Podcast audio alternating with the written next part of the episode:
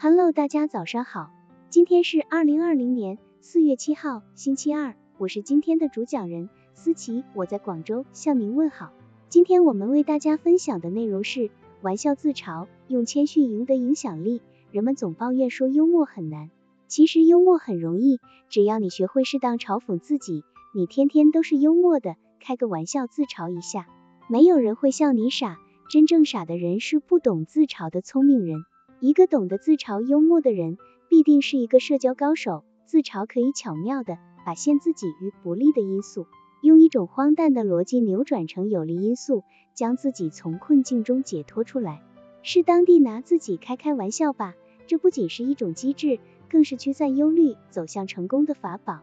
福特的新闻秘书朗涅森对此提出抗议，他对记者们说。总统是健康而且优雅的，他可以说是我们能记得起的总统中身体最为健壮的一位。我是一个活动家，福特幽默道，活动家比任何人都容易跌跤，他对别人的玩笑总是一笑了之。一九七六年三月，他还在华盛顿广播电视记者协会年会上和切维蔡斯同台表演过。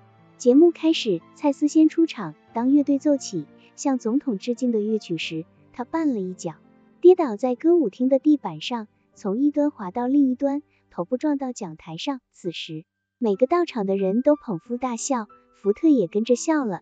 当轮到福特出场时，蔡司站了起来，佯装被餐桌布缠住了，弄得碟子和银餐具纷纷落地。蔡司装出要把演讲稿放在乐队指挥台上，可一不留心，稿纸掉了，撒得满地都是，众人哄堂大笑。福特却满不在乎地说道：“蔡司先生，你是个非常非常滑稽的演员。面对嘲笑，最忌讳的做法是勃然大怒，大骂一通，其结果只会让嘲笑之声越来越炽。要让嘲笑自然平息，最好的办法是运用幽默的姿态一笑了之。一个有幽默感的人，不会去考虑别人多余的想法，而是有风度、有气概的接受一切非难与嘲笑。伟大的心灵多是海底之下的暗流。”这再次证明了幽默比滑稽更具有影响力。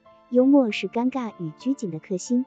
幽默让一个有涵养的人懂得用雅量去面对他人的嘲笑，在社交过程中以讥讽应对嘲笑，只会降低自己的品格，让他人的嘲笑声再次风起云涌。多点雅量面对嘲笑，是对自己的信任，对他人的包容，是淡定的从容积淀出来的优雅。有了雅量的人生，就是充满尊敬。赞扬与幽默的人生。好了，以上知识就是我们今天所分享的内容。